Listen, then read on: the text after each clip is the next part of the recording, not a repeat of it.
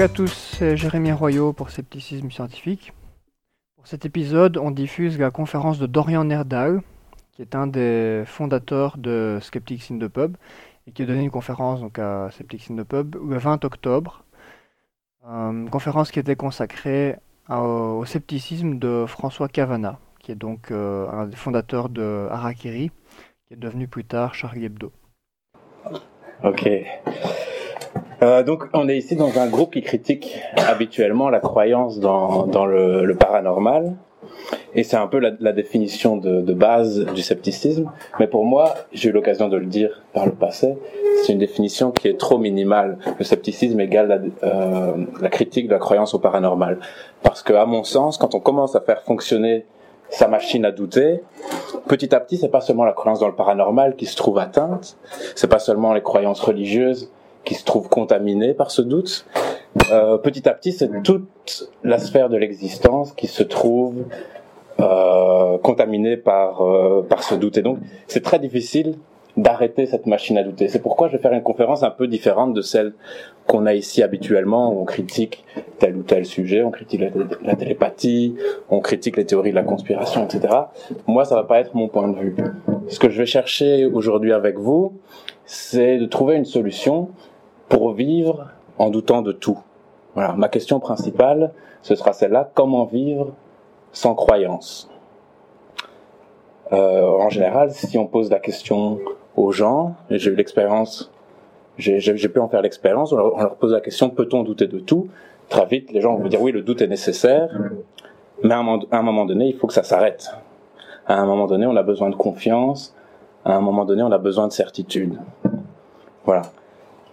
Ma thèse, quelque part, aujourd'hui, c'est qu'on peut douter de tout et qu'on peut vivre en doutant de tout sans croyance. Alors, un peu par hasard, j'ai découvert, au fil de mes lectures, la figure de ce vieux monsieur-là que vous voyez à l'écran, qui est François Cavana. Et en lisant son œuvre, en découvrant ses idées, il me semble que lui est un bon exemple, un bon modèle de personnalité qui a vécu en doutant de tout. Voilà. Alors il se trouve que par hasard, il est aussi le cofondateur de Charlie Hebdo, dont on a beaucoup parlé ces dernières années. Euh, et voilà, par exemple, ici, vous avez, on voit pas très bien parce que le dessus de l'image est caché, mais enfin, c'est le numéro spécial que Charlie Hebdo a sorti le jour de sa mort en janvier 2014. Et donc, ils lui ont rendu hommage par ce numéro spécial. Et pourquoi est-ce qu'ils lui ont rendu hommage?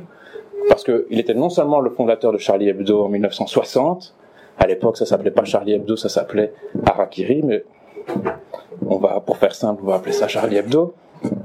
Il était fondateur à l'origine en 1960 et il a continué à écrire dans le journal jusque la semaine même où il est mort. Voilà. Donc quelque part, il a un peu laissé planer son ombre sur le journal du début jusqu'à la fin. Euh, il n'était pas tout seul au, au, au, début, le jour de la création. Il a créé ce journal aussi avec quelqu'un qui s'appelle Georges Bernier, qu'on connaît mieux sous le nom du professeur Choron. Voilà. Alors, Charlie Hebdo est très critiqué, euh, surtout ces dernières années, depuis 4, 5, 6 ans. Mais en fait, Harakiri a toujours été critiqué depuis qu'il qu existe. Et en fait, il faut bien comprendre qu'il y a deux faces à Charlie Hebdo ou à Harakiri. Il y a une face provocatrice, c'est celle qu'on montre facilement dans les médias, d'accord? Euh, Et il y a une face aussi intelligente, mais cette face intelligente, elle est souvent oubliée. La phase provocatrice, ça correspond plutôt à la personnalité du professeur Choron, qui était un des deux fondateurs. La face intelligente, elle correspond plutôt euh, au côté François Cavana, qui a mis donc son empreinte sur le journal. Alors pour éviter de devoir dresser un portrait comme ça des deux personnages euh, abrupts sans que vous sachiez de qui on parle, j'ai sélectionné quelques petites vidéos. Alors vous allez voir dans la première la personnalité du professeur Choron d'abord. Hop. J'ai un, grand, un grand hommage à rendre à l'alcool et au tabac. Sans l'alcool et le tabac, je ne serais pas là. Je serais mort. C'est l'alcool, le tabac, et même peut-être la vérole qui m'a sauvé. Je rends beaucoup euh, hommage à la vérole et tout ça, à tous ces petits virus, à, tous ces, toutes ces petites fantaisies qu'on se paye, qu'on se donne, hein, et tous les gros cons qui, suppriment ça, qui balancent les travelots du bois de Boulogne. Vous vous rendez compte, ces beaux travelots du bois de Boulogne, comme ils étaient beaux. À Paris, on n'est pas voir Notre-Dame. Les gargouilles qui ouvrent la gueule comme ça et qui ne sucent même pas.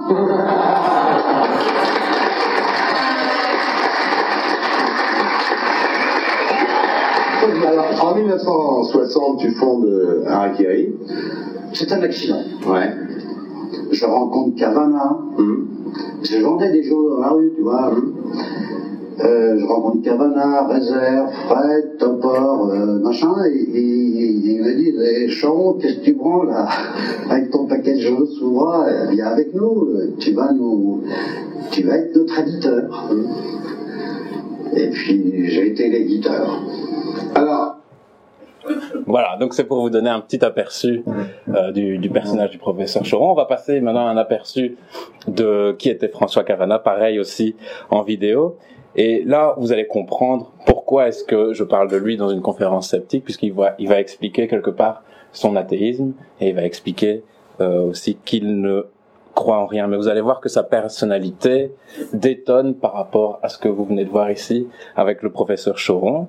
Alors il faut savoir que si le professeur Choron était euh, un peu le génie créatif du journal et aussi celui qui tenait les, les cordons de la bourse, François Cavana, lui de son côté, a, a dédié sa vie, il passait des nuits entières à faire la maquette, à essayer de dégoter des artistes un peu dans la rue, des bons caricaturistes, etc. Euh, C'était un peu aussi le, le penseur du groupe et aussi un écrivain, parce qu'il a commencé d'abord en tant qu'autodidacte, comme dessinateur au sortir de la guerre, mais petit à petit dans son journal, il y avait beaucoup de caricaturistes, mais il n'y avait personne qui était capable de donner des textes euh, qui avaient l'envergure qu'il voulait, et donc il s'est mis à les rédiger lui-même, et c'est comme ça qu'il est devenu euh, écrivain. Voilà. Alors là, il y a trois petites vidéos, hein. j'ai comme ça quelques vidéos dans ma présentation, elles sont toujours assez courtes. La première, Euh, J'ai lu le pari de Pascal, comme tout le monde, hein, qui vous dit vous n'avez rien à perdre à faire comme si un Dieu existait. Vous le priez, vous avez tout à gagner. S'il n'existe pas, vous aurez juste un peu perdu votre temps, ce qui n'est pas grave. C'est ça le pari de Pascal. Or non, c'est pas ça le, vrai pari qu'il faut poser. C'est, s'il n'y a pas de Dieu, pas de problème, effectivement, on a l'impression équipée. Mais s'il y a un Dieu, ah, ou il est bon, ou il est méchant. S'il est bon, il n'a pas pris en vos prières. Il n'a pas besoin de tout ça. Il vous aime. Il sait très bien que si vous faites des bêtises, c'est parce que vous êtes imparfait. Il sait bien que si parfois vous êtes un peu fou, un peu méchant, un peu cruel, bah, c'est parce qu'il vous a créé comme ça. Il ne peut pas vous en vouloir s'il est bon. Donc, s'il est bon, c'est comme s'il n'y en avait pas. Il ne faut pas s'en faire. Par contre, s'il y a un Dieu méchant, oh mon Dieu. s'il y a un Dieu méchant, vous pouvez vous faire vous donnez tout le mal que vous voudrez, prier, vous décarcasser, mener une vie de, privation et, d'héroïsme. Plus vous en ferez, plus il sera content de vous en faire baver pendant l'éternité après coup. Donc, dans tous les cas, l'intérêt, le vrai pari, c'est faire comme s'il n'y en avait pas. Et j'attends qu'on prouve le contraire. Donc voilà, Cavana qui, Cavana, pardon, qui, re- qui reformule à sa manière le pari de Pascal et qui le prend en traître. Deuxième vidéo. Autant je trouvais la Bible marrante, parce qu'il y avait des aventures, et puis c'était, terrible, oh, Dieu créa le ciel et la terre, le, déluge, c'était formidable, il se passait des tas de trucs, et puis je soupçonnais des adultères, des cochonneries, déjà ça m'excitait la tête. Par contre, par contre, m'étonnez là. par contre, le Nouveau Testament, écrit, c'est chiant. Oh, ça c'est chiant. En ce temps-là, Jésus dit ça à ses apôtres. En vérité, en vérité, je vous le dis, c'est plus facile de faire passer un riche, etc. Non, mais bon Dieu, c'était ennuyeux. Et moi, j'étais un petit garçon qui, qui voulait qu'on... est heureux les simples d'esprit, euh, heureux les doux. Ah oui, tant mieux pour eux, alors je ne suis pas. Je ne suis pas un saint d'esprit, je regrette. Tant pis, tant pis, mon Dieu, il ne fallait pas me créer intelligent, il fallait me créer saint d'esprit. Je crois en toi. Vous reprenez les béatitudes dans un texte, vous dites quelque chose comme heureux les croyants, mais à tout prendre, je préfère mon angoisse lucide. Exactement. Voilà. Alors à l'époque, quand j'ai vu cette vidéo, ça doit être une des premières choses que j'ai vues sur François Cavana avant même de lire euh, ses livres. Ce qui m'avait euh, frappé, c'était quelque part euh, sa simplicité qui m'avait séduite et son acuité aussi. Euh, voilà. Et alors, une dernière vidéo pour vous donner le ton. C'est un, c'est un propos d'expérience. Je me rends compte que parmi les gens incroyants qui n'ont jamais connu, qui n'ont jamais eu d'éducation religieuse, euh, ils ont beaucoup d'indulgence pour l'éducation religieuse, ils ont beaucoup d'indulgence pour la foi. Ils ne savent pas ce que c'est. Ils ne comprennent pas ce que c'est que la foi. Les barbares. Euh, oui. Des- ils sont très indifférents à ça. Je le vois dans des lieux comme l'Union rationaliste, par exemple, qui ne comprennent pas ce que peut être le frisson religieux. Moi, je l'ai ressenti très fort. Ça m'a passé, heureusement. Mais euh, la, la plupart des gens, ça ne les plus. Vous reconnaissez quand même, hein, notamment dans l'œil du lapin encore et toujours, euh, que vous avez un besoin perpétuel de merveilleux, de quelque chose qui me dépasse, dites-vous. J'en ai besoin comme tout un chacun, ni plus ni moins, et peut-être même un peu plus. Oui, bien sûr. Bien sûr, j'ai ce besoin-là, mais je n'y sais pas en m'inventant des bons dieux, ou des soucoupes volantes, ou des tours, ou des, ou des- je ne sais quoi, moi, des, des- des transmissions de pensée, ou, ou, ou- ou un bon dieu quelconque, une religion. Voilà. Donc voici le premier trait de la personnalité et des idées de François Cavana. Euh, je vous avais dit en commençant la conférence qu'on allait répondre à comment faire à la question comment faire pour vivre sans croyance. Euh, lui il répond, il professe son athéisme et plus que ça, selon moi, il professe son scepticisme. Et donc voici le plan de la conférence ici. Donc l'image est un peu coupée, mais l'important c'est le bas. L'histoire d'Arakiri et de Charlie Hebdo, ça je vais passer, peut-être on pourra y revenir pendant le question-réponse. Euh, sa biographie, je vais la laisser tomber aussi, parce que j'aurai l'occasion d'expliquer un peu sa vie, je pense, quand je vais aborder les différents éléments de sa pensée. Par contre, ce par quoi je vais commencer, c'est que je vais essayer de démontrer que le fondateur de Charlie Hebdo était un sceptique et qu'il aurait été très à l'aise parmi nous. Ça va? Pour ce faire, vous allez voir qu'on va traverser différents points. Après, je vais me demander, en fait, ce qui m'intéressait, c'était de savoir euh, en quoi le, le scepticisme de François Cavana, le scepticisme supposé de François Cavana, aide à comprendre l'humour de Charlie Hebdo? D'accord? Mais pour ce faire, il va falloir que je passe par des étapes intermédiaires, parce que si François Cavana est un penseur sceptique, je veux voir dans ses livres comment il répond aux objections qu'on fait d'habitude aux sceptiques. Et ces objections, on les verra. Ici, j'en ai isolé quatre. C'est des objections classiques qu'on fait dans l'histoire de la philosophie au scepticisme. On va voir comment il se débrouille avec ça. Et à la fin, avant d'en arriver au final à l'humour, on va voir est-ce qu'il ne donne pas aussi à travers ses livres des conseils pour mieux vivre en doutant de tout dans un monde où c'est l'insensé qui règne en maître. Voilà. Et donc je vais commencer tout de suite en essayant de montrer aux personnes dubitatives que vous êtes que François Cavana partageait beaucoup de points en commun euh, avec vous. Voilà. D'abord, à propos du paranormal, que dit-il ben, En fait, il n'aborde pas la question de, front. Voilà. Il dit en général, je ne crois en rien.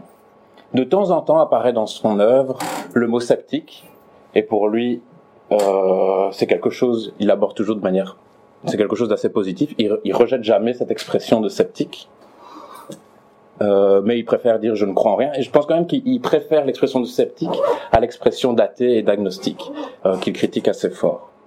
Voilà. Alors, il, il ne veut pas passer son temps à contre-argumenter les différentes croyances au paranormal les unes après les autres. Par contre, il insiste souvent sur l'utilisation qu'on peut faire de notre raison, la bonne utilisation qu'on peut faire de notre raison. On trouve quand même de ci, de, de là, dans ces, dans ces textes, des mentions de l'astrologie, de la divination, de ceux qui tordent les cuillères par la pensée. Il parle aussi des expériences de mort imminente, des miracles qui passent à la télévision, euh, des gens qui prétendent avoir les stigmates du Christ. Il parle des créationnistes. Il parle aussi des médecines parallèles en évoquant les charlatans. Et aussi, il parle de la clé magique. Alors ça, c'est un peu plus difficile pour nous à, comprendre aujourd'hui, parce qu'à son époque, il n'y avait pas de conspirationnisme. En tout cas, c'était pas formulé comme ça.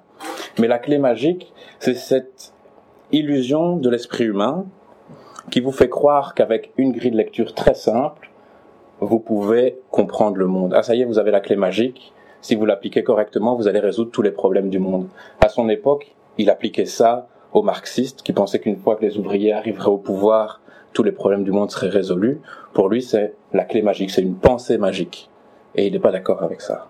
Même si par ailleurs, on le verra, je pense, euh, il avait évidemment des sympathies avec les communistes et plus d'un point commun. Alors, une petite citation pour vous montrer à quel point il était proche peut-être du de, de notre état d'esprit. J'ai trouvé ceci. Il dit Je vomis la publicité, ce pourceau qui est partout chez lui, cette violeuse de cerveau, autant que je vomis toute religion, toute complaisance pour le paranormal, les médecines autres, les gourous et autres marchands d'illusions. Donc voilà. Alors, quand il parle euh, de la raison, il emploie aussi des termes qui seraient très familiers aux sceptiques que vous êtes.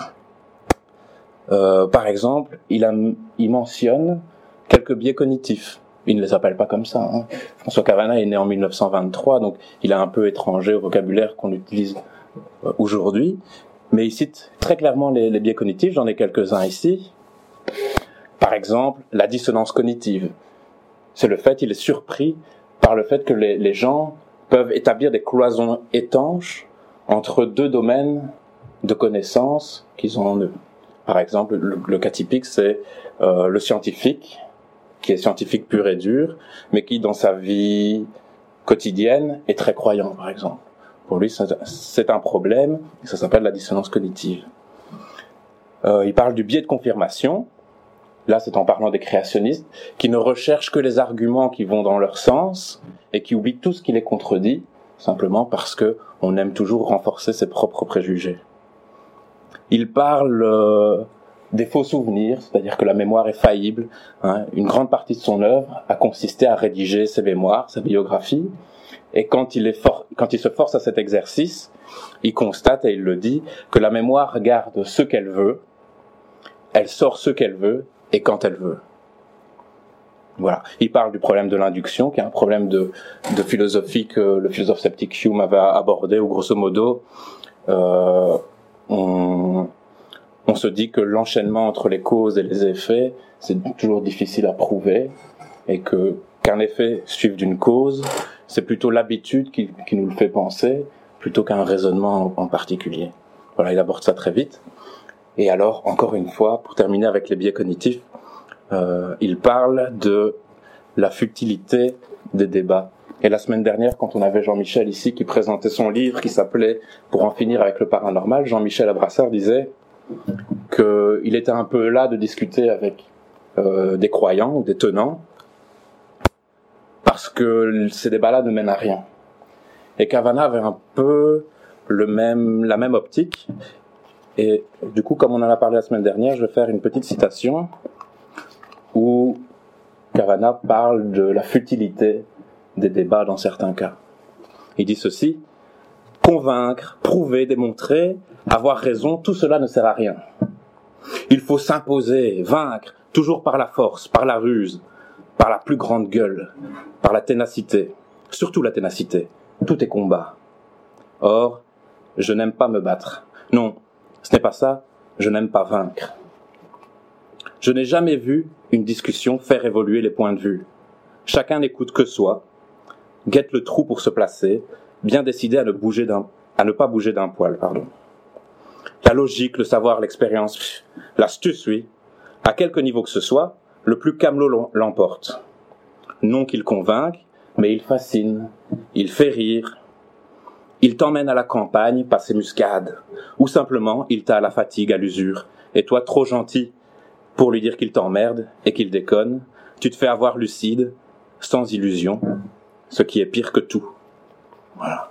Donc quand il aborde la raison, François Cavana euh, est un peu sur le même terrain que, que les sceptiques. Il met toujours la raison en avant sur l'émotion. Il dit qu'il faut toujours privilégier l'examen rationnel des faits. Voilà. Euh, et c'est pas tout, c'est pas tout parce que parfois on lui reproche d'être trop peu tranché dans une discussion et il répond que l'important c'est de chercher toujours la vérité. Et la vérité n'est jamais très tranchée pour lui. Il définit la vérité de cette façon-ci. C'est une approche du réel avec la plus petite marge d'erreur possible. Voilà. Pour connaître la vérité, il faut utiliser la méthode scientifique qu'il décrit dans des termes quasiment identiques euh, à ceux des sceptiques aujourd'hui. Et je vais donc vous le lire. Oui, comme c'est une conférence sur un écrivain, ça me semblait quand même logique qu'il y ait certains passages que je dois, que je dois lire. Alors, il dit ceci, ce qui, caractérise, ce qui caractérise la science, c'est qu'elle essaie d'expliquer l'existant au moyen d'hypothèses fondées sur l'observation, l'expérience et le raisonnement. Une hypothèse est satisfaisante quand elle cadre le mieux possible avec les faits observables. Une hypothèse est toujours révisable au fur et à mesure que les moyens d'investigation ou de calcul exigent une modification ou un élargissement du champ de l'hypothèse. Et il ajoute, c'est pourquoi la science avance alors que la foi stagne. Voilà. Alors, ceux qui me connaissent savent que je suis sensible au doute parce qu'il y a, en janvier 2017, j'avais fait une conférence qui était exclusivement orientée sur le doute. Et donc j'étais un peu curieux pour voir comment est-ce que lui euh, parlait du doute. Et il dit qu'il n'est jamais possible d'avoir une certitude absolue, qu'on ne peut avoir qu'une certitude raisonnable. Et il dit, il voit le doute positivement, il dit le doute est fécond, mais très inconfortable. Il parle des affres du doute, qui ne nous laissent jamais tranquilles. Il parle d'un doute rongeur, dont qu'il ne faudrait pas que les, les âmes simples euh. Les âmes simples devraient être immunisées contre ce doute rongeur, parce que le doute rongeur, il est rongeur pourquoi? Il est rongeur vis-à-vis des institutions sacrées de la nation, et là il parle, il pense en particulier à l'armée. Mais donc, c'est de l'ironie évidemment, le doute rongeur là, il ne demande que ça, lui, il ne demande que ça qu'on ronge les institutions sacrées. Voilà. Mais ce doute est tellement inconfortable qu'en général personne ne le pratique et qu'on a besoin d'un bon guide pour s'y aventurer. Voilà. Et il dit que si on a, si par hasard on a reçu une éducation religieuse, ça va être impossible de s'en détacher, de s'en défaire. Sauf si on a développé le doute. Et du coup, dit-il, et c'est là qu'il emploie le terme, le scepticisme, et aussi ce qui va avec, l'inquiétude. Il parlait au début de son angoisse lucide, là dans la vidéo. Eh bien, le doute, le scepticisme, l'inquiétude, tout ça, c'est des choses qui vont ensemble. Mais euh, le commun des mortels euh, euh, s'en éloigne en général parce qu'il faudrait un maître pour s'en approcher. Dans la lancée, il cite un livre de, de Flaubert qui s'appelle Bouvard et Pécuchet, dont j'ai déjà eu l'occasion de parler dans la conférence précédente, qui est un peu c'est le dernier roman de Flaubert, c'est le grand roman en fait du scepticisme où on présente deux protagonistes qui qui veulent savoir, ils ont un appétit énorme pour la connaissance et à la fin ils se rendent compte qu'ils ne savent rien. Et dans tout le bouquin c'est comme ça, ils essayent d'accumuler des connaissances et à chaque fois ils, ils, s'arrêtent sur un échec.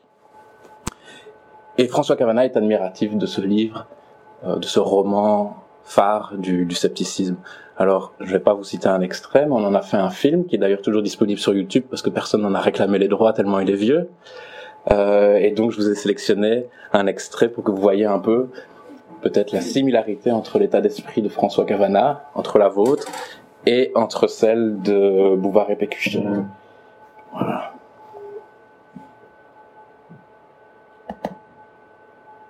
l'âme est immortelle.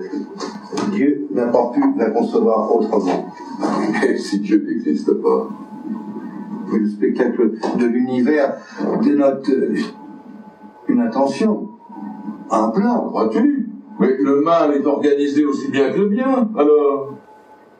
Assez vite, ils trouvèrent beaucoup de verbiage dans la psychologie, beaucoup d'artifices dans la logique et trop d'incertitudes dans la morale. Moi, plus je vais, plus je me rends compte qu'il est difficile de ne pas douter. Hein, si tu continues, tu vas sombrer dans l'abîme effrayant du scepticisme. Il n'effraie que les pauvres cervelles. Mais je te remercie tu Non, non, pas voyant. Mais Juste.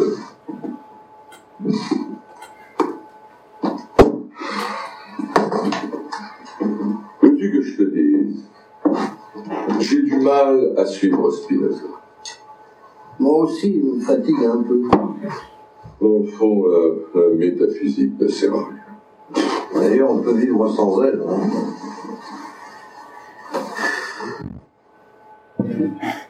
Voilà.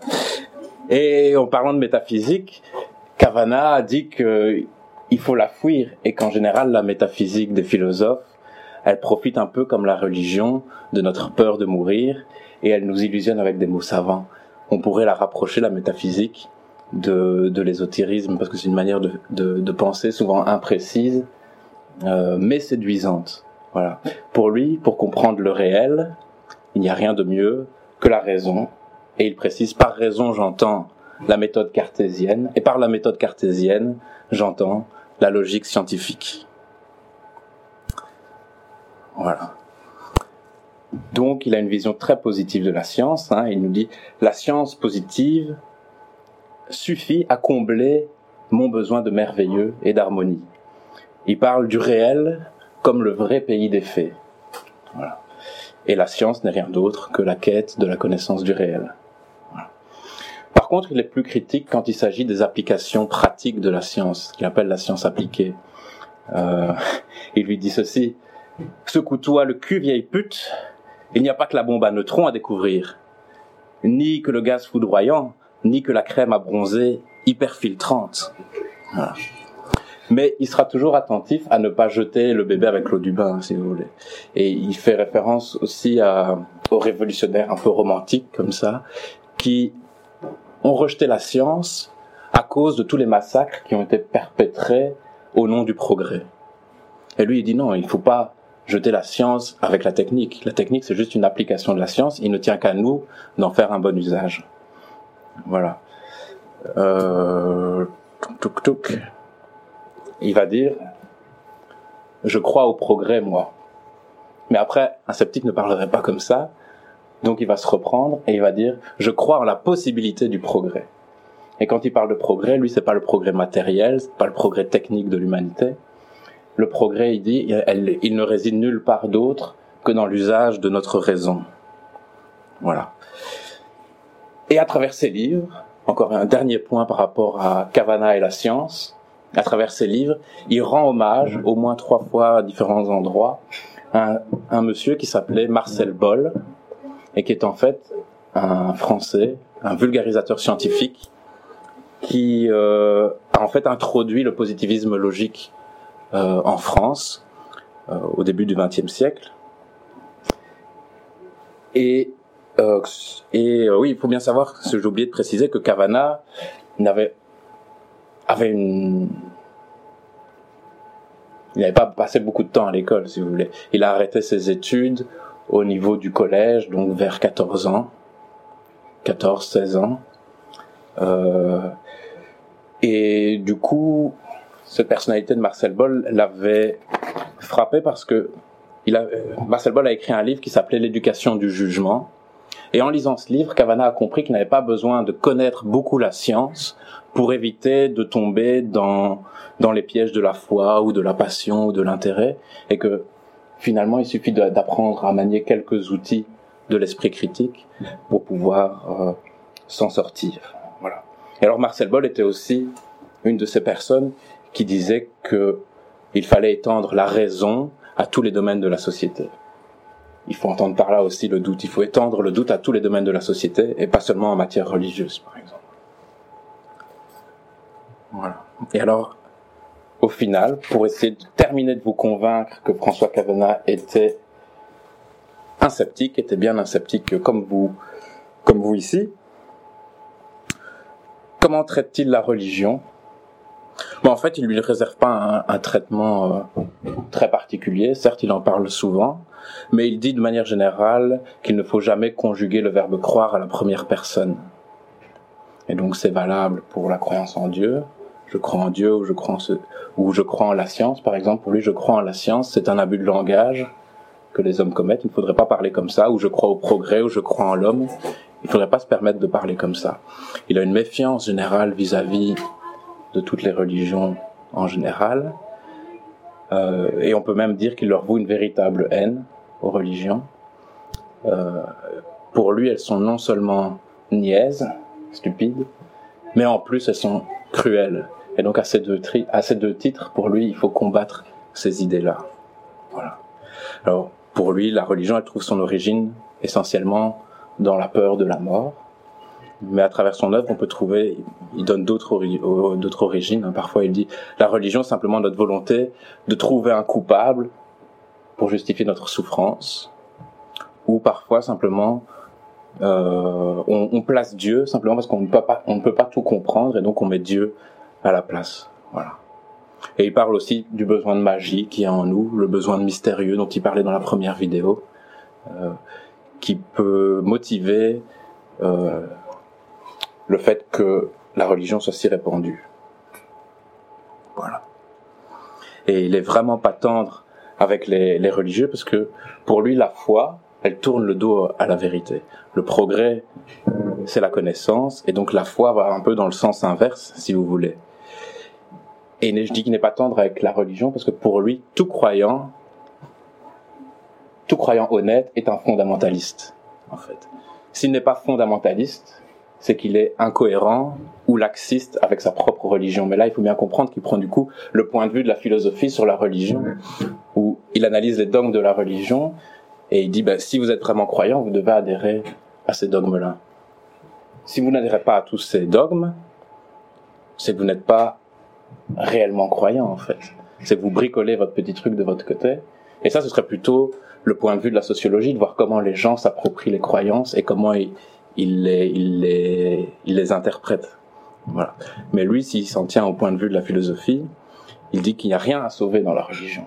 Alors évidemment, au moment des attentats, si les journalistes vont interviewer euh, des musulmans, hein, je parle des derniers attentats, notamment celui de Charlie Hebdo, en général, les, les, musulmans vont pas se reconnaître et vont dire ils ont fait ça au nom de l'islam, mais c'est pas le, vrai islam, c'est pas l'islam que nous euh, on pratique et qu'on reconnaît. Notre religion est une religion d'amour, mais il aura aussi des mots cruels vis-à-vis de cette réponse, parce que pour lui, le mot amour dans ce cas-là vient comme un cache-sexe en fait. C'est juste un prétexte pour cacher soit un manque de raisonnement, soit une mauvaise volonté, et c'est un peu quelque chose qui tue, euh, qui tue la pensée. Il dira que ce prétexte d'amour, tous les tortionnaires dans l'histoire l'ont toujours eu. Les gens ont toujours persécuté les autres par amour, soi-disant pour eux. Voilà. Euh, et là-dessus, il nous demande hein, de prendre conscience du besoin de mystérieux qui est en chacun, en chacun, de nous, pardon. Mais plus que ça, il nous demande de prendre conscience d'autres euh, pulsions innées, si on veut. Il parlera de la cupidité, de l'agressivité, du goût, du risque et du besoin d'aventure, euh, le besoin de vaincre et d'humilier aussi. Tout ça, c'est des choses qui sont profondément ancrées en nous et contre lesquelles on doit se battre euh, tous les jours. Voilà. Voilà. Ici, j'arrive à la moitié de ma présentation, où j'espère, je vous ai convaincu que le fondateur de Charlie Hebdo était effectivement un sceptique, ce qui n'avait pas de soi au départ. Maintenant, pour répondre à la question de savoir comment mieux comprendre l'humour de Charlie Hebdo à la lumière du scepticisme, il faut que je passe par quelques étapes intermédiaires. Et d'abord, euh, les reproches qu'on qu adresse aux sceptiques en général. Comment est-ce que Cavana s'en sort par rapport à ça? Est-ce qu'il tombe dans les pièges du scepticisme? Ou est-ce qu'au contraire, il arrive à y répondre? Voilà. Alors, un des pièges du scepticisme, le premier, le plus évident, c'est le désespoir. Si vous vous posez des questions, sans arrêt, ben vous devez être bien malheureux. Hein? Si pour vous, il faut croire en rien, alors euh, quel est le sens de votre vie? Vous devez tomber dans le désespoir. Dans les mots de Cavana, il dit ça comme ça. Il dit le danger quand on médite, quand on réfléchit, c'est qu'on comprend. Alors est-ce que du coup sa lucidité là, elle ne, le mène pas jusqu'au pessimisme? Euh, En fait, si. Il va pas le nier. Euh, le scepticisme et le pessimisme, en général, euh, marchent main dans la main. Alors sa maman, qui était une femme, euh, elle faisait des ménages, c'est une, une, femme du début du siècle, vraiment très modeste, très très en retrait, euh, très ascétique. Elle fonctionnait par proverbes, comme ça. Et un de ces proverbes, c'était la vie, c'est un grand plat de merde qu'il faut manger tous les jours à la petite cuillère. Vous voyez? Il compare le monde à une vallée de larmes. Hein euh, ben voilà, je vais pas en rajouter. D'autant plus quand on sait que euh, en 1963, Cavana va faire une tentative de suicide.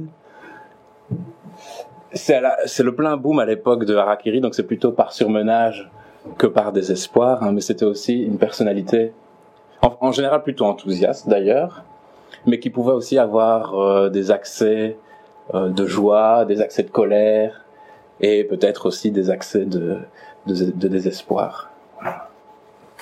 Et il dit qu'en général, les gens, pour éviter d'avoir à affronter le désespoir, ben, ils se réfugient dans des valeurs comme la foi ou le, militantisme, on aura l'occasion d'y revenir, euh, qui sont pour lui en fait autant d'illusions. Alors une petite vidéo pour appuyer ce que je dis.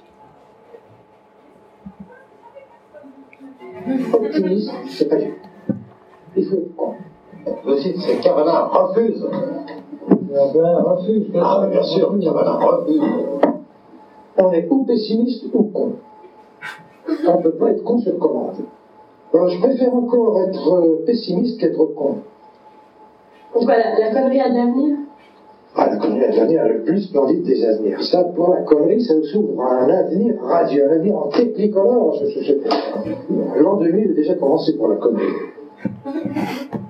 Voilà. Et je vous mets la, suite de, de l'intervention. L'espoir n'est pas forcément triste.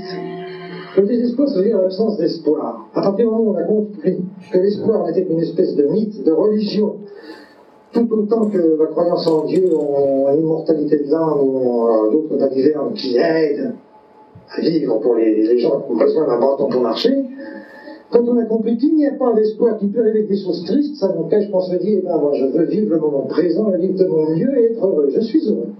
Qu'est-ce qui vous intéresse dans le présent? Être vivant. Être en bonne santé. Avoir des grandes jambes maigres qui repassent le trottoir. Et les sentir y penser, mais je suis content, ça marche, il y a un trottoir à monter, hop, jambes, ça marche tout seul.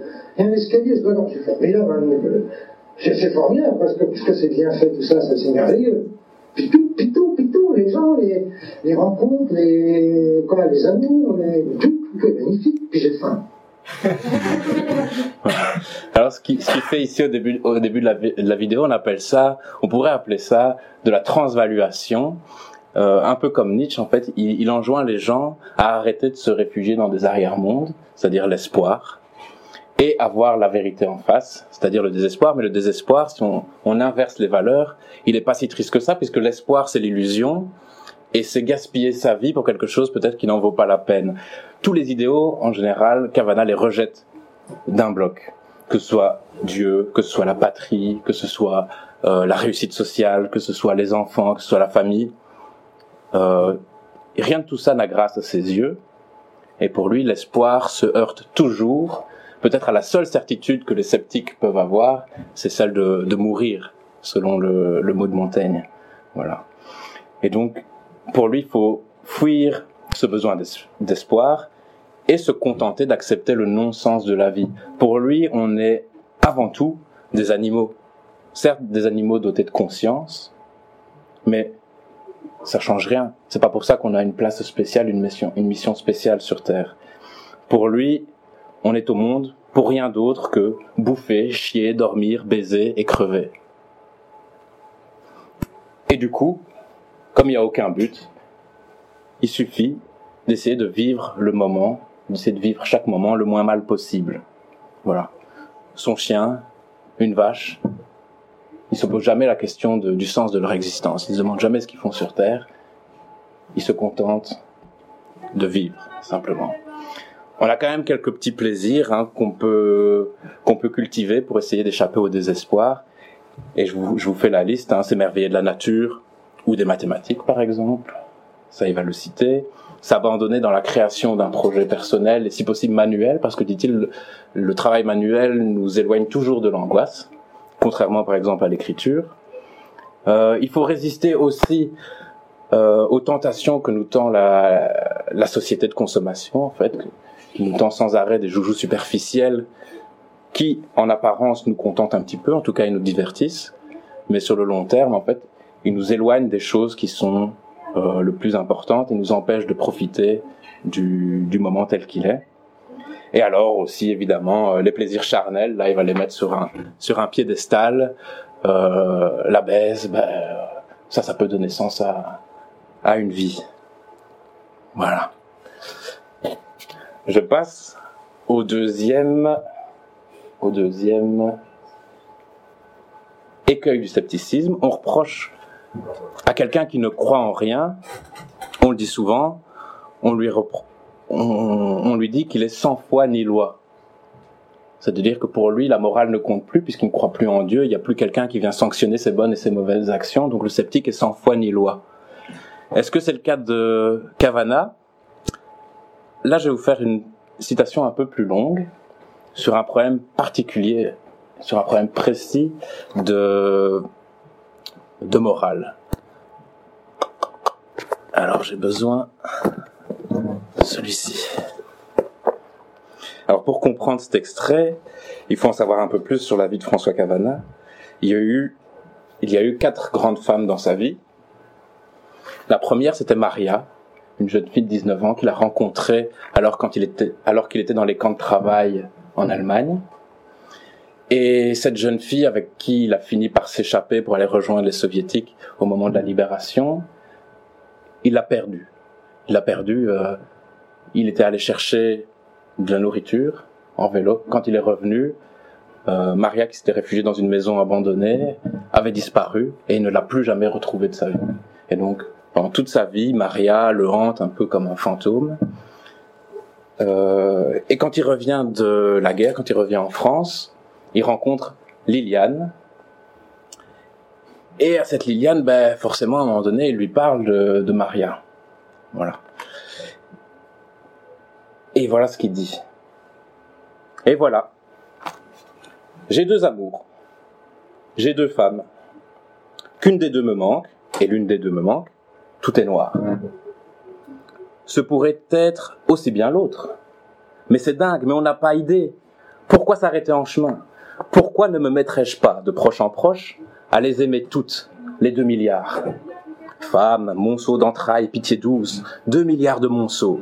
Où tu vas? Dingue, archidingue dans ta tête. Ça doit avoir un nom en psychiatrie. Érotomane? Sentimentalomaniaque? Mentalo toi-même? Pas le confort de l'âme, en tout cas. J'aime deux bonnes femmes et je suis bien malheureux. D'abord parce que Maria n'est pas là. Ensuite parce que, étant donné Maria, Liliane, c'est mal. L'amour ne se divise pas. Pas chez Victor Hugo, en tout cas. Je ne peux pas en donner une béquée à l'une, une béquée à l'autre. Et mais c'est qu'aussi, je ne divise pas. Je le donne tout, tout à l'une, tout à l'autre. Va t'y retrouver, toi, le mystère de l'Eucharistie. Il me vient à l'idée que je suis peut-être euh, tout simplement un cas bien banal. Le plus banal des cas. Celui du gros dégueulasse modèle standard. Du merdouillard jouisseur qui veut tout, la vache et le prix de la vache. Peut-être que je me paie de mots et d'attitudes, intoxiqué de lecture que je suis. Que j'habite d'absolu, d'infini, d'idéal, de tempête sous un crâne et de tous les affutiaux exaltés du romantisme à dessous, des appétits bien bedonnants, bien cyniques. Jouisseur du cul, jouisseur du cœur, c'est tout un. Et en plus, jouisseur gourmet du tourment dans ma petite cervelle modérément maso, je me paie le luxe des affres en prime Tous les chatouillis petits bourgeois, dirait le secrétaire de cellule. Ben mon cochon, on ne se refuse rien. Et je culpabilise comme une vache. Et ça, c'est au début, quand il commence à en discuter avec Liliane. Mais Liliane, elle a été prisonnière en Allemagne, et les Allemands lui ont fait subir l'intolérable. Il décrit ça aussi dans, dans son livre.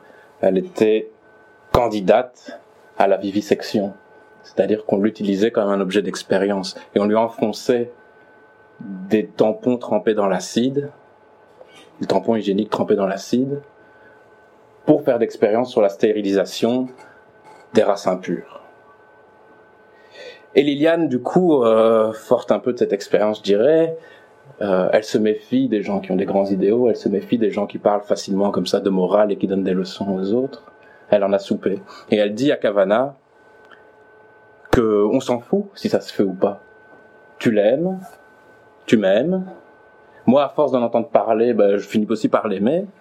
Et donc, euh, tu n'as pas à, culpabiliser pour ça. Voilà. Et donc, j'en reviens au problème euh, du relativisme moral. Pour le sceptique, c'est vrai qu'il n'y a pas de bien, il n'y a pas de mal.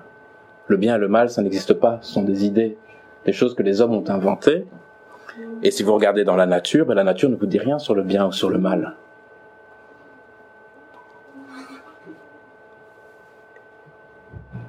Et la nature, pour Cavana, ça reste une référence.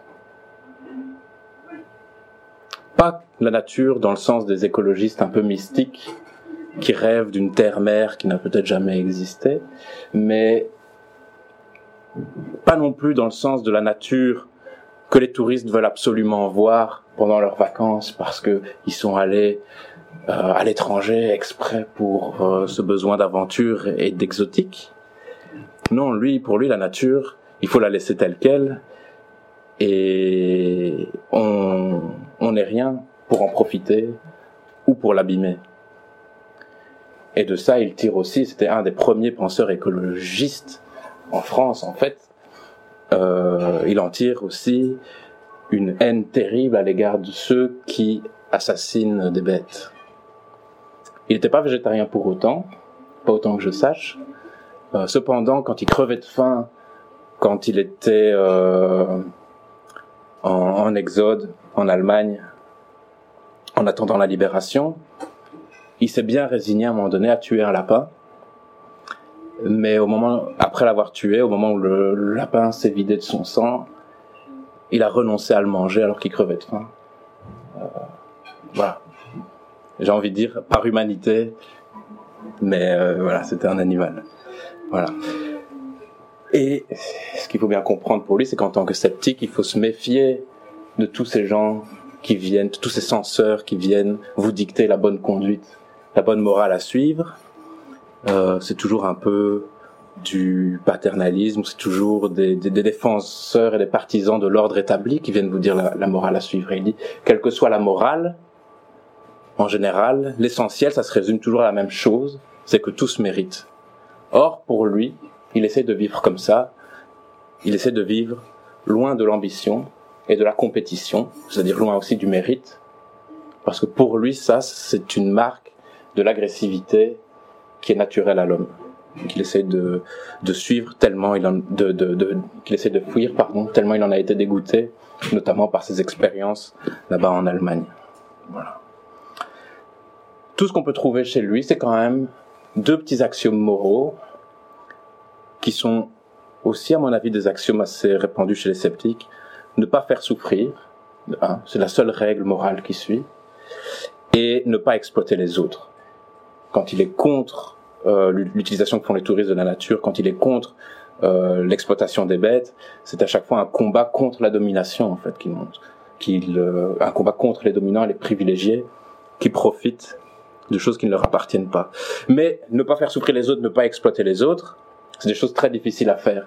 Et ces deux règles morales, dit-il, ce sont des principes qu'il enfreint tous les jours et qui le rend très tolérant vis-à-vis euh, des défauts des autres.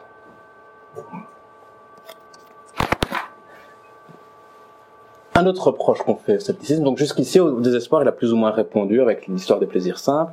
Ici avec euh, le relativisme moral, il a plus ou moins répondu en disant que pour lui la morale c'est toujours une morale de curé quelque part. Euh, quant à l'objection du conservatisme politique, elle consiste en ceci, et on lui écrit un jour une lettre pour lui dire ça exactement. Donc je vais vous la lire parce que vous allez voir, intéressante. On lui dit Vous êtes des sceptiques. Et il va, va jamais récuser le terme. Vous êtes des ricanants. Vous ne croyez en rien. Vous êtes des négatifs. Vous ne voyez que le côté, que le mauvais côté des choses. Vous ne construisez rien. Donc c'était à l'époque où ils avaient lancé Harakiri en 1970 ici, en, dix ans plus tard. Nous, on lui dit ça, on veut un but, on veut militer, on veut croire, on veut se donner, et avec vous, on reste sur notre fin. Et Cavana dira effectivement, euh, je n'arrive pas à prendre d'intérêt à la chose politique. Et du coup, c'est le reproche qu'on fait souvent aux sceptiques, euh, si vous vous intéressez pas aux choses politiques, ben vous n'allez pas faire changer les choses. Vous allez accepter l'ordre établi, vous allez vous taire, vous allez rester dans votre coin, vous n'allez jamais passer à l'action. C'est ce qu'on appelle aussi, à la place du conservatisme politique, j'aurais pu écrire le silence des pantoufles. Les gens qui se contentent de rester dans leurs pantoufles et jamais passer à l'action. C'est une, euh, un reproche quand même assez important qu'on fait au scepticisme, mais pour lui, tout ce qui a à faire d'idéal, c'est toujours une manière pour les êtres humains de se laver l'âme, de la rendre sereine et de la lisser.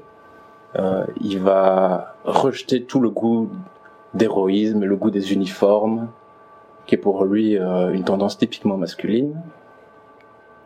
Et va dire que vouloir être un maillon de la chaîne, c'est-à-dire vouloir s'agréger à une cause, c'est rien d'autre que hurler avec les cons.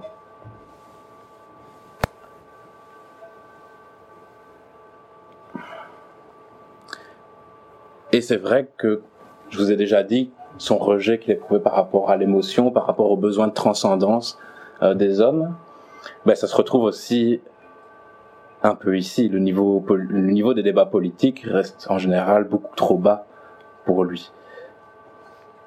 Euh, mais pourtant, on ne pourra pas dire que Charlie Hebdo est un, un journal conservateur. Au contraire, Charlie Hebdo a toujours eu des soucis parce qu'il bousculait l'ordre établi. Il bousculait les institutions en place, il bousculait les hommes politiques. Et les valeurs de Charlie Hebdo, quand on le lit, quand on l'approche, moi je serais d'accord avec ça, c'est de dire que ça reste l'antimilitarisme, l'écologie, le féminisme, euh, qu'est-ce qu'on pourrait ajouter encore? Euh, L'antiracisme, et l'anticonsumérisme. Ça, ça reste les valeurs de base de, de Charlie Hebdo. On voit bien que on est loin là du conservatisme politique. Mais pourtant, est-ce que, est-ce que Cavana quand même se bouge un peu pour quelque chose? Hein, On lui dit, le sceptique là, vous êtes trop neutre, vous prenez jamais position, vous savez jamais c'est quoi la vérité, donc du coup vous, vous n'agissez jamais. C'est vrai. Quelque part, pour lui, ce qui reste le plus important, c'est toujours de rechercher la vérité, Et pour lui, la seule lutte qui vaut la peine d'être menée, c'est d'empêcher les cons de nuire. Et comment est-ce qu'on empêche les cons de nuire pour lui? C'est toujours en activant la polémique, toujours en pratiquant ce qu'on appelle en philosophie l'éristique, c'est-à-dire juste la polémique pour le plaisir de la polémique. On vous donne un argument, vous donnez un contre-argument, même si vous êtes d'accord avec ce que la personne a dit, juste pour susciter la pensée des gens, juste pour les faire réfléchir. Voilà. Et c'est effectivement, à mon avis, ce, ce qui se passe dans Charlie Hebdo. Mais effectivement, le, le sceptique n'affirme jamais rien. Historiquement, même dans l'Antiquité, le sceptique c'était toujours celui qui donnait des contre-arguments. C'était pas celui qui affirmait quelque chose. Le sceptique n'a pas de doctrine en tant que tel. Voilà. Mais il faut bien dire aussi que son ras-le-bol de la politique, il est aussi nourri de son expérience. Et à l'époque de la guerre froide, euh, il n'y avait pas de bon camp pour lui il, vomit également toutes les, idéologies, que ce soit le capitalisme ou le communisme. Euh, du coup, même, on peut, on pourrait pas dire que Charlie Hebdo est un journal gauchiste, en tout cas pas à l'époque, On peut plutôt voir Charlie Hebdo comme un journal de gauche critique, c'est-à-dire qui promeut des valeurs de gauche et qui critique, mais qui critique à tout va. Parce que pour Cavana, le pouvoir, dès que quelqu'un le possède, c'est quelque chose qui euh, risque de le ronger, qui va lui donner des certitudes, qui va lui donner des airs de, de dominateur. Et donc, quelle que soit la personne qui a le pouvoir, en tant que sceptique, vous avez le devoir de taper dessus. Parce que les gens sont faillibles et il faut sans arrêt leur, leur, le leur rappeler. Voilà. voilà donc ici, il, il répond grosso modo au conservatisme politique en disant qu'il faut pousser les gens au débat et pousser la réflexion des gens. Dernier reproche qu'on fait aux sceptiques, c'est leur individualisme. Si vous avez confiance en personne, si vous croyez en rien, vous avez confiance en personne, du coup vous faites toujours cavalier seul. Et on retrouve ça partout dans les livres de François Cavana, c'est la haine de la foule, la haine du groupe. Il dit qu'il subit la pression sociale comme un viol, qu'il est toujours euh, malheureux dans une foule et que la foule c'est de toute façon une masse passive qui est prête à être abusée. Pour lui, le ciment de la foule, c'est toujours une haine. Et il veut s'en tenir éloigné. Il a une expression qui est tout à lui, c'est le, boy scout. Sans arrêt, il fait intervenir la figure du boy scout. C'est un peu le prototype du leader, du type qui veut, aller de l'avant, qui veut donner l'exemple, qui veut donner le ton. Et pour lui, c'est simplement un amour de l'uniforme, un amour du commandement, un amour du pouvoir, et il dira rien de ce qui est collectif ne me convient, et le plus beau cadeau qu'on puisse me faire, c'est m'ignorer. Voilà. Est-ce qu'il répond à ce problème de l'individualisme? Ben, j'ai envie de dire non, pour pas en faire un dieu non plus. Il répond pas à ce problème. Évidemment, quand on lit ses livres, mais alors là c'est un peu diffus, c'est difficile de vous rendre ça à l'oral, mais il transpire de ses livres un certain humanisme qui contraste un peu avec la misanthropie là qui professe, qui veut se tenir à l'égard des foules, etc. Il y a quand même ces livres, ces tournures de phrases sont gorgées d'humanisme. Il se met, il y a un amour du petit peuple. Hein, Lui-même vient et de conditions très modestes. Son père, c'est un Italien qui a émigré en France quand il avait 20 ans pour venir construire des ouvrages de maçonnerie près de Paris. Il vivait dans la misère toute sa vie. Son père même, quand il a pris le train pour venir en France, il ignorait même ce que c'était des chaussures. Il est venu à pieds nus. Donc il a vraiment vécu dans la misère. Donc son père était immigré italien. Il a vécu les les moqueries des Français parce que c'était pas un vrai Français. Sa mère était française, mais enfin, euh, il avait les traits de son père. Et puis il, il était moqué aussi par les Italiens parce que c'était pas un vrai Italien non plus. Il avait renié ses origines et son amour de la langue française montre bien le, le montre bien. Mais il avait un espèce d'amour du petit peuple comme ça pour avoir vécu dedans. Il avait une complicité avec le lecteur et une sorte d'humilité. Mais cependant, il restait quand même, euh, quand même resté un sale égoïste, en un certain sens. Ça a été un très mauvais père. Je pense que c'est le genre de père qui ignorait le prénom de ses enfants. Vous voyez? Donc il devait attendre un petit peu avant de s'en rappeler. Euh, il, il dit qu'il était un mari phallocrate et il s'en veut terriblement d'avoir fait subir tout ce qu'il a fait subir à sa femme. Euh, au moment où il rejoint pendant un temps les communistes, il trouve là-bas avec leurs camarades par-ci, camarades par-là, qui a trop d'amour, qui a trop, qui a trop d'ennuis. Il a, il a été milité un peu, distribué des trucs. Voilà, ça, ça l'a emmerdé. Être franc-maçon aussi, on l'a approché pour devenir franc-maçon, et il a fait son initiation et tout ça, mais pareil, il a vécu un, un, dégoût pareil de la chaleur humaine, de la fraternité. Euh, tout ça lui rappelait un peu les instincts de clan et aussi les messes, en fait. Voilà. Il, il déteste, vous savez, les petites conversations comme ça, les petites conversations du dimanche. Euh, et alors aussi, je vous ai expliqué tout à l'heure qu'il y avait Maria et il y avait Liliane. Mais ça, c'est les deux premières femmes de sa vie. Les deux autres femmes de sa vie, c'était d'abord Tita, avec qui il a eu des enfants, euh, avec qui il était marié et avec qui il est resté jusqu'à la fin de sa vie. Mais en même temps, comme beaucoup, il a eu des aventures avec une maîtresse qui s'appelait Gabrielle. Et il les a fait souffrir toutes les deux. Et pire que ça, quand Tita, de son côté, a décidé aussi d'aller voir ailleurs, puisque lui, il se le permettait, il a piqué une de ses crises de jalousie qui a rendu en fait Tita malheureux jusqu'à la fin de sa vie. Donc euh, voilà, égocentrisme du sceptique peut-être. Euh, voilà, ça je laisse, je laisse en suspens. Et on arrive à la fin. C'est bien. Ça va aller un peu plus vite. Euh, avec euh, les recettes qu'il propose pour essayer de mieux vivre son doute, son doute radical, tous les jours. C'est difficile. On vit dans un monde où les certitudes règnent en maître, où chacun y va un peu de ses certitudes. C'est difficile parce qu'on vit dans un monde insensé. Comment est-ce qu'on peut tenir son doute au quotidien euh, D'abord, les auto-instructions. Alors, pour comprendre ça, il faut savoir que dans les sceptiques de l'Antiquité, pour s'aider tous les jours, ils se disaient, les sceptiques, ils se disaient, jamais je dois affirmer quelque chose parce que c'est contraire à ce que je pense. Euh, ils avaient des formules, les sceptiques avaient des formules, toutes faites, pour persévérer dans leur indécision, pour les empêcher de trancher. Par exemple, ils utilisaient en grec ancien le mot malon, qui veut dire pas plus. Donc ceci n'est pas plus que cela. Donc c'est pas plus vrai ceci que cela n'est vrai. Ils utilisaient aussi je suspends mon jugement. Ils utilisaient aussi tout est indéterminé. Et plus tard Montaigne, qui est aussi un côté, qui a aussi un, côté sceptique, dira la même chose. Montaigne dira j'adore les mots qui ramollissent et je les utilise abondamment. Et si j'avais des enfants, tous les jours, je leur demanderais qu'ils ne parlent que comme ça, qu'avec des mots qui ramollissent. Et les mots qui ramollissent, c'est quoi? Ben, C'est des mots comme c'est-à-dire, ah bon, ou je ne comprends pas. Voilà. Euh, et grâce à ça, les sceptiques de l'Antiquité arrivaient euh, à mieux vivre dans le monde. Est-ce que c'est le cas de Cavana? Ben, Cavana, il écrit ici un recueil qui s'appelle Les pensées, et dans lequel on retrouve en fait une collection d'aphorismes, qui sont des phrases courtes et percutantes.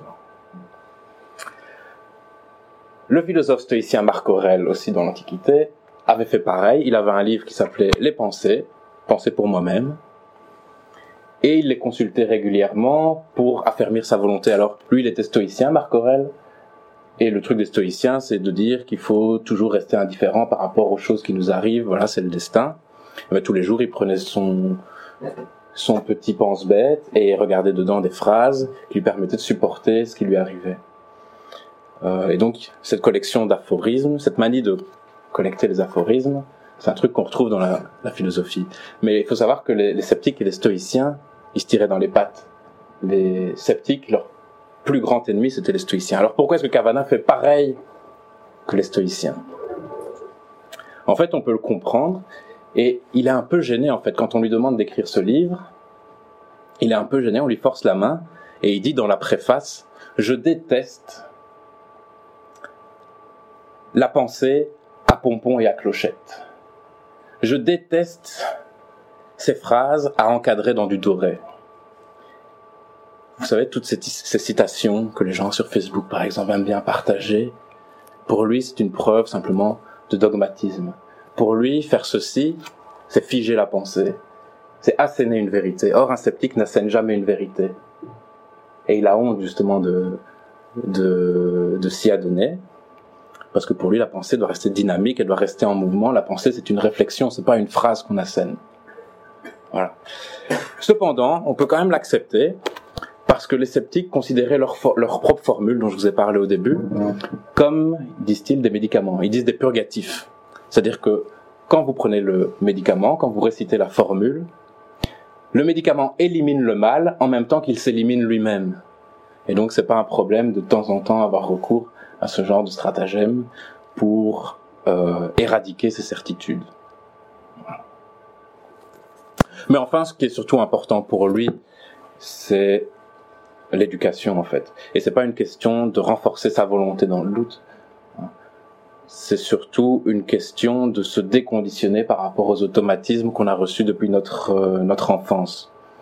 Voilà. Et il est très reconnaissant pour ça aux professeurs de son école primaire euh, de ce qu'il appelle l'école communale laïque, pour l'avoir un peu débarrassé de son mysticisme à l'époque. Euh, et il a des pages terribles sur les écoles actuelles qui sont selon lui beaucoup trop professionnalisantes et où finalement on oublie d'apprendre les outils de base de, de, la pensée. Pour lui, ce qui compte euh, dans l'instruction des masses, c'est pas la professionnalisation, c'est au contraire euh, d'apprendre ce qu'on apprend, ce qu'on n'apprendrait pas ailleurs. À l'école, on apprend ce qu'on n'apprend pas ailleurs. On n'apprend pas, on n'apprend pas la vie. On apprend des trucs qui servent à rien à l'école. C'est ça qu'il faut faire. Et on apprend en fait quoi? On apprend des façons de, de raisonner, de, de raisonner, pardon. On fait son éducation du jugement. Voilà. Donc, les formules, le déconditionnement.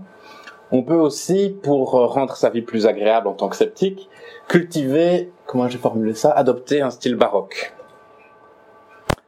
Alors, dans un monde où la nature, la coutume, l'habitude dirigent tout, où, ça, ça l'emporte sur la raison, le sceptique est, serait tenté de se réfugier dans les ruminations et dans l'aigreur, dans l'amertume. Et lui, il dit qu'il faut au contraire euh, avoir un côté plutôt euh, absurde, joyeux. Il faut égayer le monde, l'esthétiser. Et comment comment faut-il faire ça? Pour s'aider à vivre ben, Il faut cultiver la légèreté, il faut cultiver les contrastes, les tensions, rechercher l'abondance, les effets de style, l'exagération, le merveilleux, pour faire un peu un contrepoint ironique à la nature exubérante du doute qui attaque tout et qui ronge tout. On essaye d'étendre après, de, de, reproduire une exubérance euh, fantastique. Et puis, on parle aussi, on peut parler aussi beaucoup de soi. Et le lyrisme, c'est aussi une des valeurs euh, euh, baroques. Et Montaigne avait ça aussi.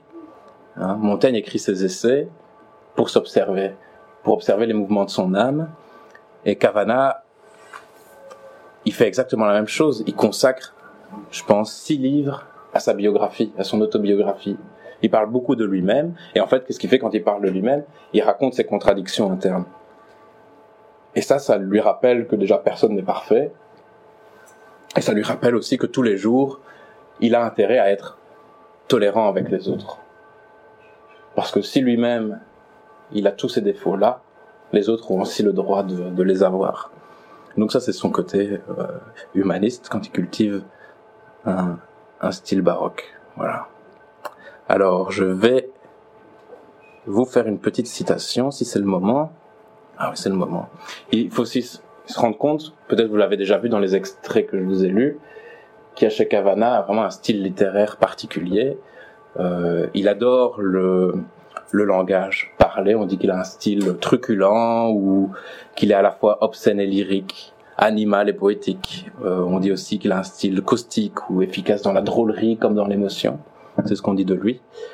Euh, et certains le comparent, et bien mal leur en a pris, certains l'ont comparé à Céline.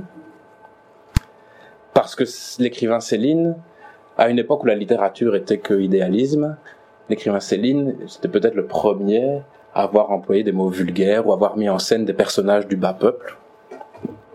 Mais bon, Céline est aussi connu pour son adhésion euh, au parti nazi et pour son antisémitisme. Et du coup, quand on compare Cavana à Céline, Cavana n'est pas très content et il dit ceci. Si Céline a écrit con et bite le premier, grâce lui soit rendue. Et pour le reste, qu'on le ressuscite et qu'on le refasse crever, l'ordure, il est mort trop doucement. Voilà.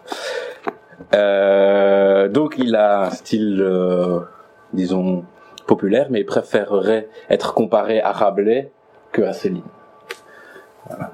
Alors j'ai essayé de vous choisir un passage pour rendre compte un peu de, son style. C'est le dernier long passage que je, que je vais vous, vous lire c'est dans ses, mêmes, dans ses souvenirs de jeunesse. Et c'est un passage sur euh, l'appareil à fendre la bite en quatre.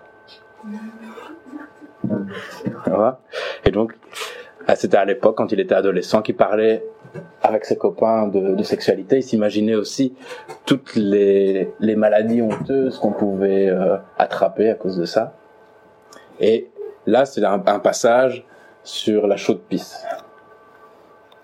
Et donc évidemment, il va imaginer, il va exagérer.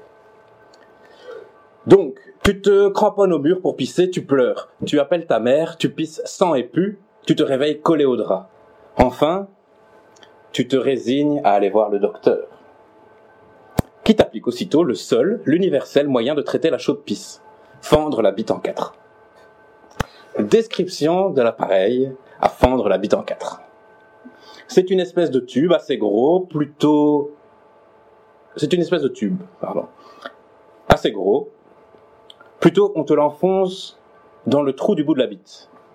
Sans vaseline, parce que les médecins, les mecs qui attrapent des chaudes pisses, ça les dégoûte, alors ils cherchent à les punir, ça te fait mal, tu deviens fou, mais t'es attaché solide, tu penses, ils la connaissent, et quand le machin est enfoncé euh, dans ta bite, jusqu'au fond, le médecin appuie sur un petit cran d'arrêt, crac, ça s'ouvre dans ta bite, d'un seul coup, ça s'écarte comme un parapluie, c'est ça, mais au lieu des baleines, il y a des lames de rasoir. Quatre. En croix. Et alors le médecin tire sur le manche et ça te fend la bite en quatre. Ta bite a l'air d'une épluchure de banane. C'est pour que tout le pus écoule bien à fond. Et pendant tout ce temps-là, le médecin t'engueule, te traite de cochon, dégueulasse, tu recommenceras tes saletés, dit, tu les recommenceras. Et il y a des gars, tellement ils ont peur qu'on leur coupe la bite en quatre, ils préfèrent garder leur chaude pisse. Des fois, la chaude pisse devient tellement grave que la bite leur pourrit et leur tombe dans le pantalon. Paf Ils marchent et tout à coup quelque chose leur glisse le long de la jambe et voilà, c'est leur bite. Elle fait floc sur le trottoir, toute malade, pourrie, répugnante, à la sortie de la messe si ça se trouve. Et les dames élégantes, euh, elles la voient et se mettent à dégueuler. Mais c'est pas parce qu'elles sont mal élevées, c'est le choc de la surprise, de la dégoûtation. Après, elles sont toutes honteuses. Enfin bon, ces maladies-là, c'est des drôles de choses quand même. En plus que c'est pas moral.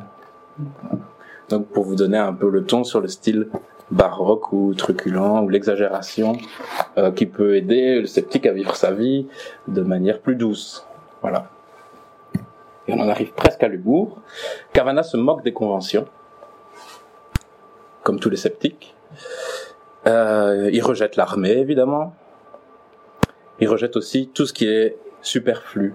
Il déteste le luxe, donc la superficialité de ceux qui font trop attention à la manière dont ils sont habillés, par exemple.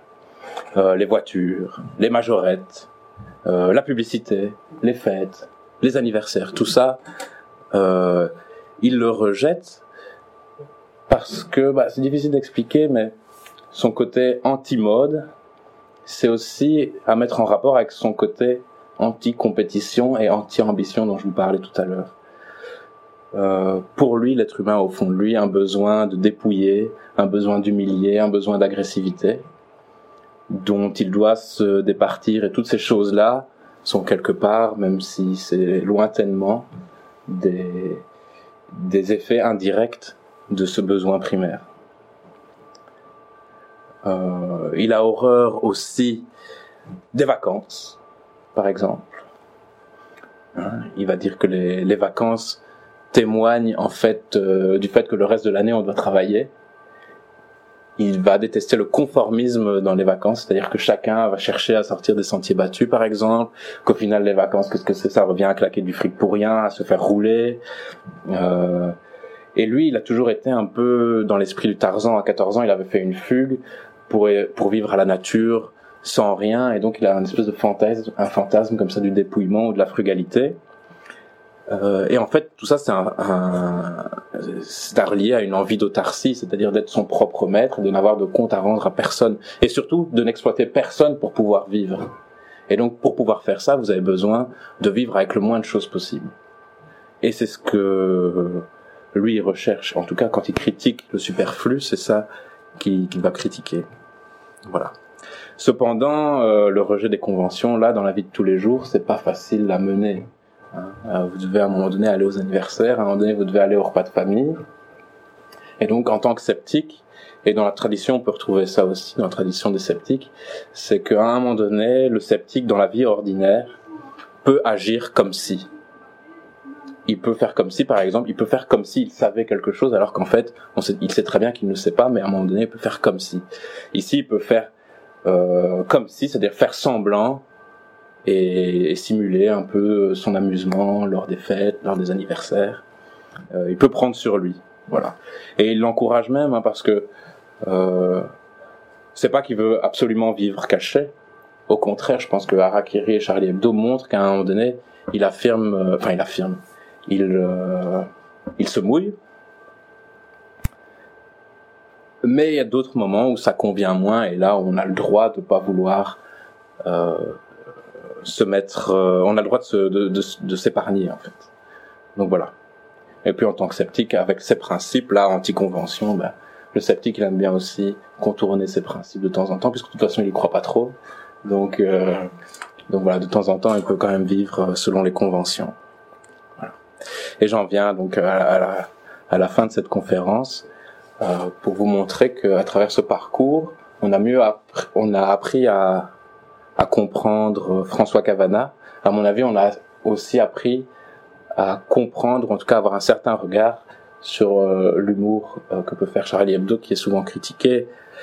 Euh, voilà, le sceptique qui ne tient à rien affirmer, le sceptique qui ne croit en rien, ben, qu'est-ce qui lui reste en fait comme solution?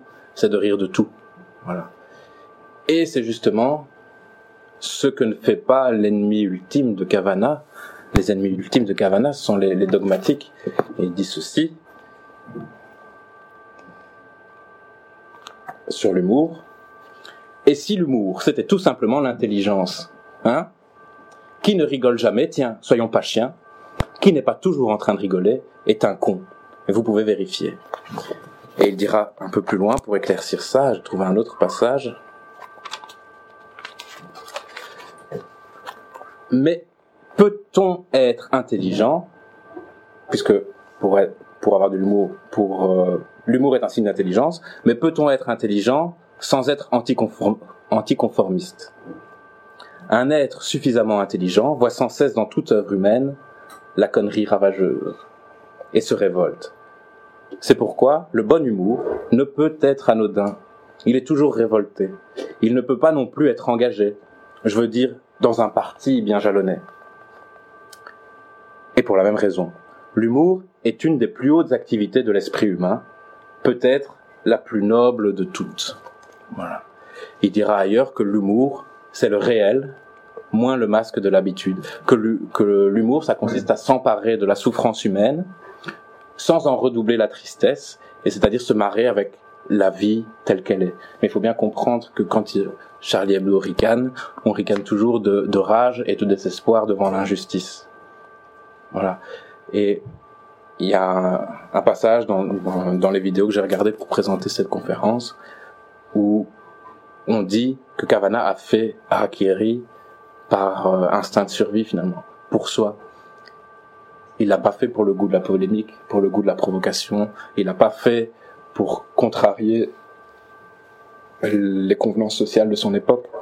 En fait, selon moi, c'est de ça que je voulais partager avec vous aujourd'hui, c'est que pour lui, cet humour-là, c'est un remède du sceptique pour vivre dans un monde insensé.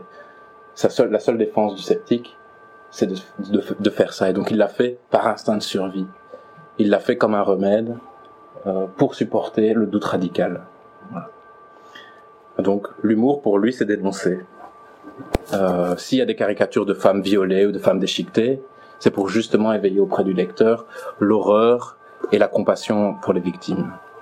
Voilà. Et parfois, même dans, dans ses chroniques qu'il écrit, il regrette que les forces lui manquent pour en rire, tellement il est indigné. Hein, d'habitude, son indignation provoque le rire, mais parfois l'indignation est tellement grande, ou il est, il est tellement pressé, il a tellement peu de force qu'il n'est plus capable d'en rire. Voilà. Et donc son rire, c'est toujours un rire euh, contre les dominants. Le but, c'est toujours de rendre le pouvoir ridicule.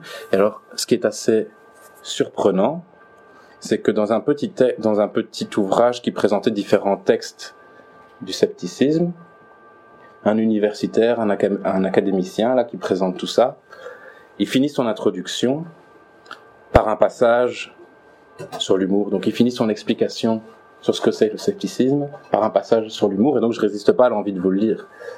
Pour résumer, l'image sceptique de la pensée, on pourrait dire que ce qui ressemble le plus au scepticisme, c'est le sens de l'humour, c'est-à-dire une certaine capacité de sortir les événements de leur contexte. Et en ce sens, une certaine bêtise peut-être, une faculté de faire marcher les banalités sur leur tête, et de se saisir des faits et des pensées, et de les embarquer dans une digue de bon ou de mauvais goût qui a pour effet une affection très particulière de la pensée et une disposition inédite à l'action. Et donc il termine sa présentation sur le scepticisme en disant que l'humour et le scepticisme en fait sont de mèche et que même l'humour aussi bête puisse-t-il paraître est parfois peut-être un moteur à l'action plus important que n'importe quel militantisme. Voilà. Alors, euh, bon, Charlie Hebdo, il a été appelé suite aux attentats qu'ils ont connus. On a, ils se sont auto autonomés journal irresponsable. Charlie, Charlie Hebdo, le journal irresponsable, parce que tout le monde disait qu'ils étaient irresponsables. Mais avant ça, à l'époque de Harakiri, euh, ils avaient fait la même chose. Tout le monde disait Harakiri, euh, ils étaient bêtes, ils étaient méchants. Et donc ils avaient mis Harakiri, journal bête et méchant. Qu'est-ce que ça voulait dire? Ça voulait dire qu'en fait, ils avaient pour ambition de rire de la bêtise et de la méchanceté. Et pourquoi Parce qu'ils enragent.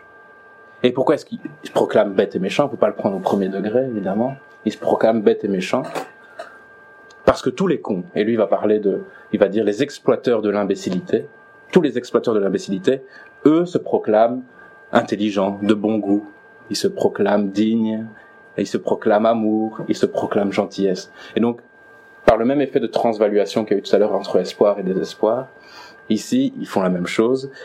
Ils prennent bête et méchant et lui donnent une connotation positive, puisque les mots à connotation, euh, les autres mots à connotation positive sont déjà accaparés par des gens négatifs. Vous voyez? Euh... Et donc voilà, j'en ai terminé là-dessus. Voilà. Pas trop mal,